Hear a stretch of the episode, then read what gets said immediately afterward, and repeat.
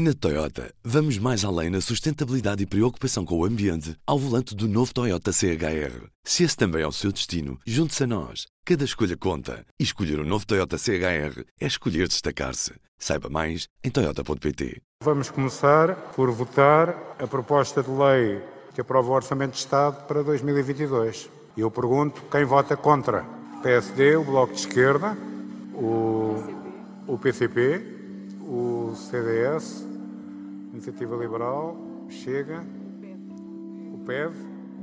Portanto, o resultado foi a rejeição desta proposta do Governo. Viva! Está chumbado. Apenas o PS votou a favor do Orçamento de Estado e isso fez com que, pela primeira vez na história, um Orçamento de Estado fosse chumbado na Generalidade. O que segue é tema para a conversa com a Ana Sá Lopes.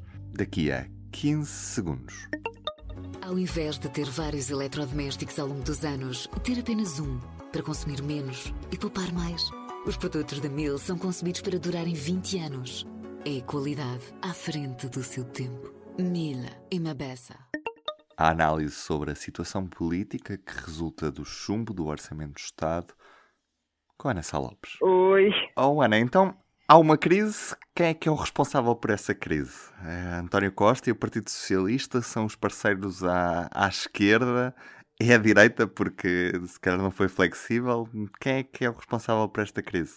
A direita não é seguramente, porque obviamente que esta solução de governo nunca assentou no apoio dos partidos da direita. Foi uma solução de governo, começou em 2015, quando, aliás, a coligação de direita tinha tido mais votos do que o PS e, e decidiram-se, os três partidos, estamos a falar de PS, Bloco de Esquerda e PCP, decidiram acordar numa solução governativa que faria com que o PS tivesse o governo e o Bloco de Esquerda e o PCP tivessem apoio parlamentar. Agora, quem é o culpado da crise? Na realidade, eu acho que o culpado é o PS, porque era o PS que era obrigado a conseguir pontes com os seus parceiros, com aqueles que o levaram ao poder em 2015 e acabaram por, eh, por, hum, por sustentar ao longo de seis longos anos. Seis anos é muito tempo para um governo e em política temos que reconhecer que o PS não se esteve a governar propriamente com o programa do Bloco de Esquerda e do PCP, como às vezes o PS teve uma governação centrista, onde aprovou muita coisa com o PSD, eh, mas na realidade sempre contou que com uma cedência aqui, uma cedência acolá, os partidos, o Partido Comunista e o Bloco de Esquerda, que o apoiariam até ao fim, ou até ao fim da legislatura. Eu acho que houve também um, assim, um excesso de confiança do Primeiro-Ministro nestas negociações de que seria. O Bloco de Esquerda já tinha saído na realidade da geringonça no ano passado, portanto isto não é novo. Portanto, as relações já se tinham estragado. Mas com o PCP eu acho que o, o Primeiro-Ministro pensou que tinha o PCP no bolso e acho que foi contra um enorme erro. E, e, o PCP não estava no bolso, o PCP estava a perder a rua, estava a perder os descontentes, estava a perder votos, como se viu nestas autárquicas onde perdeu câmaras para o PS.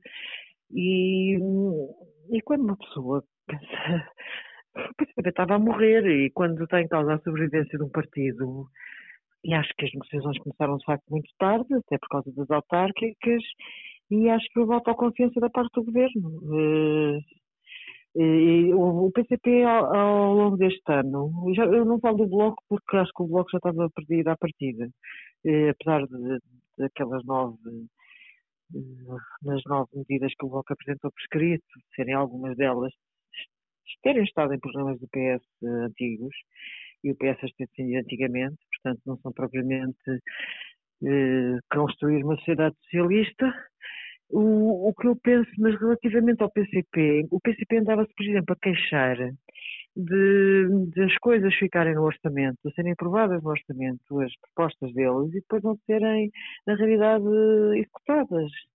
E isso há muito tempo que o PCP estava a queixar da execução orçamental.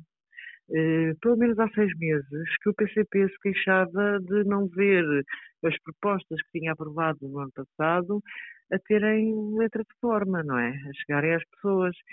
Isso, por muito que o governo pense que cedeu, e cedeu, de facto, muita coisa que não queria ceder. Cedeu tipo, os aumentos na função pública, que inicialmente dizia que não, cedeu, apesar de tudo, o salário. O PCP diz que não, diz que não cedeu no salário mínimo, que aquela era a proposta que o governo tinha desde sempre. Eh, eu confesso que não tenho aqui dados para ver se exatamente era essa a proposta, mas o governo fez cedências, sem dúvida nenhuma, à sua esquerda. Há para já um esgotamento do PCP dentro da solução Jeringonça.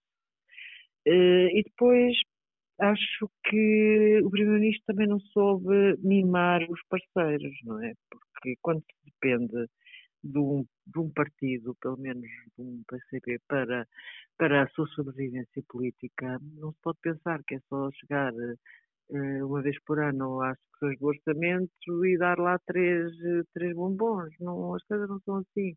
Acho que, de facto, a confiança que já se tinha quebrado com o Bloco no ano passado, este ano quebrou-se com o PCP e chegámos aqui. Eu acho que isto podia ter sido perfeitamente evitado. Neste momento isto não interessa a ninguém, embora haja aqui uma coisa. Ninguém da esquerda vai ganhar muito com estas eleições, mas podemos pensar que daqui a dois anos era capaz de ser pior. Não me parece que haja Uh, ainda, ainda acho que o PS vai ganhar as eleições. Mas se ganha sem maioria, vai depender outra vez dos parceiros à esquerda, ou antevês uma solução de bloco central com o PSD? Pois, eu, eu, isto é uma situação muito interessante e muito curiosa, porque eu penso que o partido, o PS, não aceita o Bloco Central, que é uma coisa que ficou em 1983-85, mesmo do século XX, eh, que nunca mais foi repetida, e embora seja repetida em muitas votações no Parlamento, embora haja e sempre houve uma espécie de um bloco central fático, porque numa data de questões, mesmo eh, para além das questões dos negócios estrangeiros e da Europa, há uma ampla quantidade de, de áreas onde PS e PSD se entendem perfeitamente.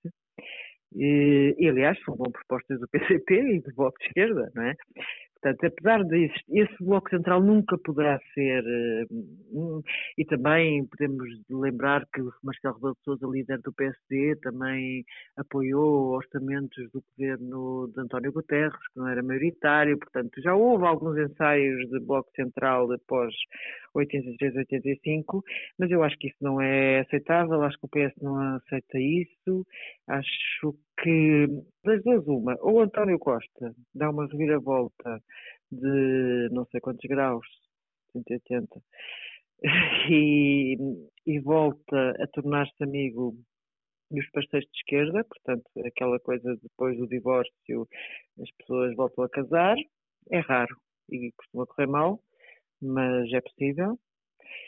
Eh, ou então António Costa vai ter que dar, vai ter que concluir que não consegue formar uma, um, não ter apoio parlamentar e vai demitir-se de secretário-geral do PS e dar lugar a outro. E era isso mesmo que te ia perguntar, é se a solução para o PS neste momento está numa alteração de liderança, uma vez que já havia a sensação de fim de ciclo dentro deste governo e de muito cansaço da parte de António Costa. Sem dúvida, eu penso que António Costa está cansado, embora ele esforce bem e esteve bem no, no, no, discurso que fez agora no Parlamento, não notou muito cansaço, mas acho que este governo estava esgotado, era o tal governo que António Costa não quis remodelar, que tinha montanhas de ministros esgotados.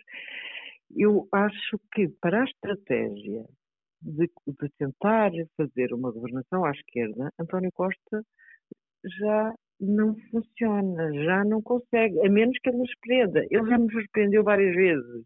Eu não estou a excluir que ele, daqui a, a dois meses ou três meses, senta à mesa com Jerónimo de Sousa e com Catarina Martins e volte a fazer as pazes. Uh, ou ele consegue isso, que me parece muito difícil, ou então a solução vai ter que passar por uma, por uma mudança de liderança e a única pessoa que está em condições de fazer isso é o candidato a líder que a gente sabe quem é, chamado Pedro Nuno Santos, que é o único visível candidato a líder. E não nos vamos esquecer que Pedro Nuno Santos fez uma coreografia política de alto nível eh, no, no primeiro dia do debate orçamental. Quando entra no plenário da Assembleia da República, antes do governo, E perante velhos parceiros que agora iriam votar contra o Orçamento de Estado, ele vai cumprimentar os líderes parlamentares do Bloco de Esquerda e do PCP e os líderes eh, do Bloco de Esquerda, do PCP, Catarina Martins e Jerónimo Sousa. Portanto, ele faz questão de fazer esta coreografia política, que aquilo é das coisas de, enfim, semiótica política mais engraçadas que eu vi nos últimos tempos, que é como quem quer dizer, ah, comigo isto seria diferente. É o que é que eu quero dizer? Comigo isto seria diferente. Eu acho que, que que penso que sim, que é verdade que Pedro Nuno Santos tem mais capacidade de diálogo à esquerda, manifestou no seu, na primeira, no primeiro governo do PS, quando era secretário de Estado dos Assuntos Parlamentares, e é o programa dele para quando for líder do PS é esse.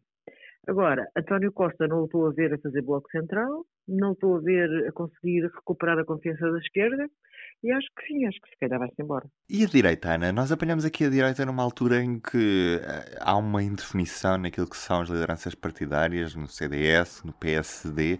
A direita é apanhada assim um pouco de surpresa por uh, toda esta situação? Eu, eu, também acho que isto não é nada favorável à direita, que obviamente era muito mais simples se tivesse tempo para se reorganizar, com calma, e, e, levar com as eleições no tempo, enfim, daqui a dois anos, quando já houvesse, enfim, quando o fim do ciclo do PS, quando eu dizia há bocado, acho que apesar de isto não ser positivo para a esquerda, acho que a esquerda agora perde menos do que perderia daqui a dois anos. Acho que a direita também precisava de mais tempo para haver uma verdadeira mudança de ciclo.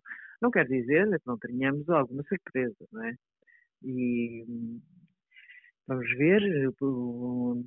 Não, não, sabemos ainda os resultados do que vai acontecer à direita. Aparentemente, Paulo Rangel parece que está a conseguir, eh, enfim, ganhar mais apoio do PSD e poder eh, vir a ser o futuro líder do PSD. Paulo Rangel tem uma posição muito mais agressiva do que o teve até agora. Agora, não vai a ter tempo, tem menos tempo, tendo eleições em janeiro ou em fevereiro, Vamos ver, ele agora fez, fez o pedido para antecipação do Congresso e antecipação do Congresso do PSD, portanto, para que o líder seja eleito ainda em dezembro. Tendo em conta que ele mostrou ter maioria no Congresso na última votação, eh, ficamos com a ideia que ele vai conseguir, de facto, que em dezembro haja um novo líder do PSD, que talvez possa ser ele, mas mesmo sendo ele, tem muito pouco tempo para, para se preparar para eleições. Portanto, era mais favorável para a direita daqui a dois anos. Vão ser capítulos muito interessantes, Ana, e obrigado. Vão, dúvida. Obrigado. Ah, obrigado, um beijinho grande, Ruben. Há crise, teremos eleições, a cumprir-se a palavra do Presidente da República. São tudo temas para ler na edição impressa do Público desta quinta-feira, que dá, obviamente, destaque a esta crise política, ao fim da solução política que chamamos geringonça e, claro, antevê aquilo que é o nosso futuro próximo. Uma coisa que parece certa é que vamos todos a eleições legislativas no início do próximo ano. Cá estaremos no público sempre para contar. Eu sou o Ruben Martins, tenham um bom dia e até amanhã. O público fica no ouvido. Na Toyota, vamos mais além na sustentabilidade e preocupação com o ambiente ao volante do novo Toyota CHR. Se esse também é o seu destino, junte-se a nós. Cada escolha conta. E escolher o um novo Toyota CHR é escolher destacar-se. Saiba mais em Toyota.pt.